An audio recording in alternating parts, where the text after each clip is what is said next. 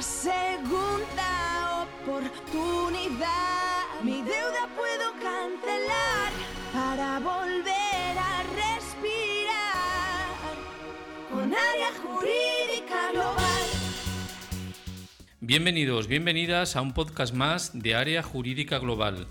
Nos encontramos con Luis y nos va a hablar sobre las tarjetas revolving. Buenos días. Eh, lo primero que me gustaría comentar es un poquito la tipología de, cliente que busca una solución en, las tarjetas revolving. Hay dos tipos de clientes. Hay unos clientes que están pagando las tarjetas y ven que no disminuye nunca la deuda, con lo cual tienen la sensación de que no están aprovechando el dinero. Y después hay una tipología de cliente que bien no la puede pagar porque ya está sacando créditos para pagar los propios créditos o incluso tienen la tarjeta impagada. En cualquiera de los casos les podemos ayudar y dar una solución. ¿En qué consiste la solución? Consiste en hacer una acción positiva, que es presentar una demanda. Vamos a presentar una demanda contra la entidad, en este caso la entidad de la tarjeta de crédito, y lo que vamos a conseguir es declarar el tipo de interés abusivo, con lo cual el tipo de interés es nulo, ya sea el tipo de interés nulo, el contrato es nulo con lo cual le devuelven todos los importes que han pagado en cláusulas abusivas.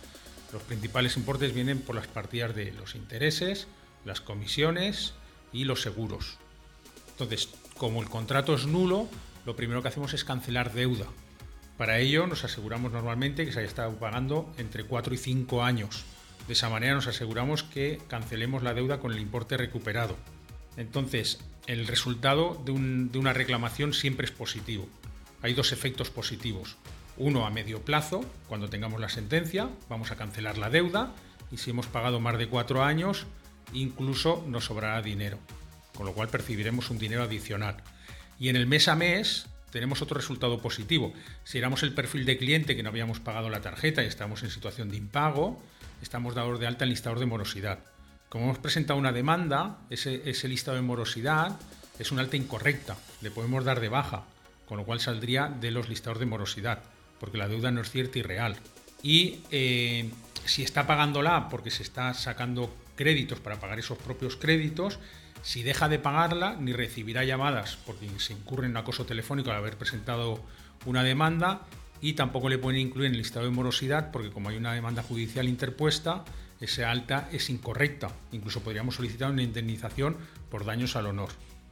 ¿Podemos reclamar estas tarjetas independientemente del tiempo que haga que las tenemos? Eh, la tarjeta se puede reclamar siempre, ¿de acuerdo? Lo que pasa es que a nivel técnico valoramos que se haya pagado 4 o 5 años.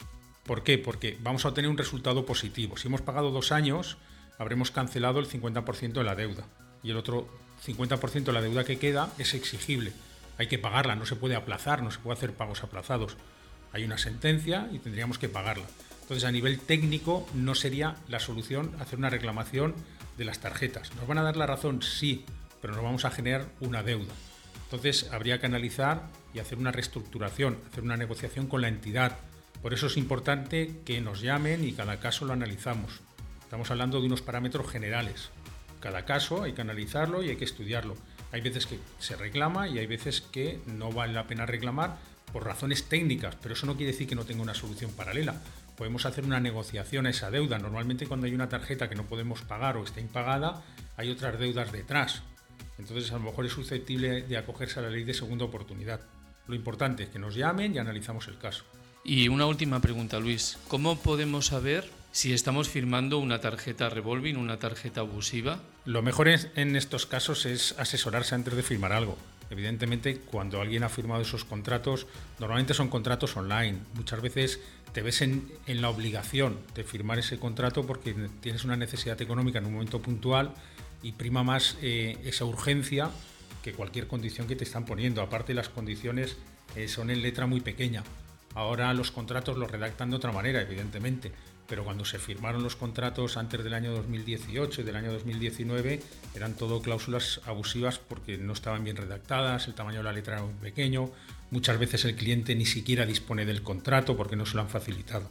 Pues Luis, muchísimas gracias por esta valiosísima información y nada, deciros tanto a todos a todas que podéis llamar a nuestro teléfono gratuito de Área Jurídica Global entrando en la web www.área jurídica global, ahí encontraréis eh, nuestro contacto y os pasarán con el profesional adecuado para el problema que podréis tener.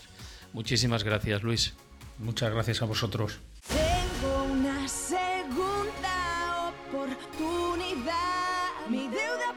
cante.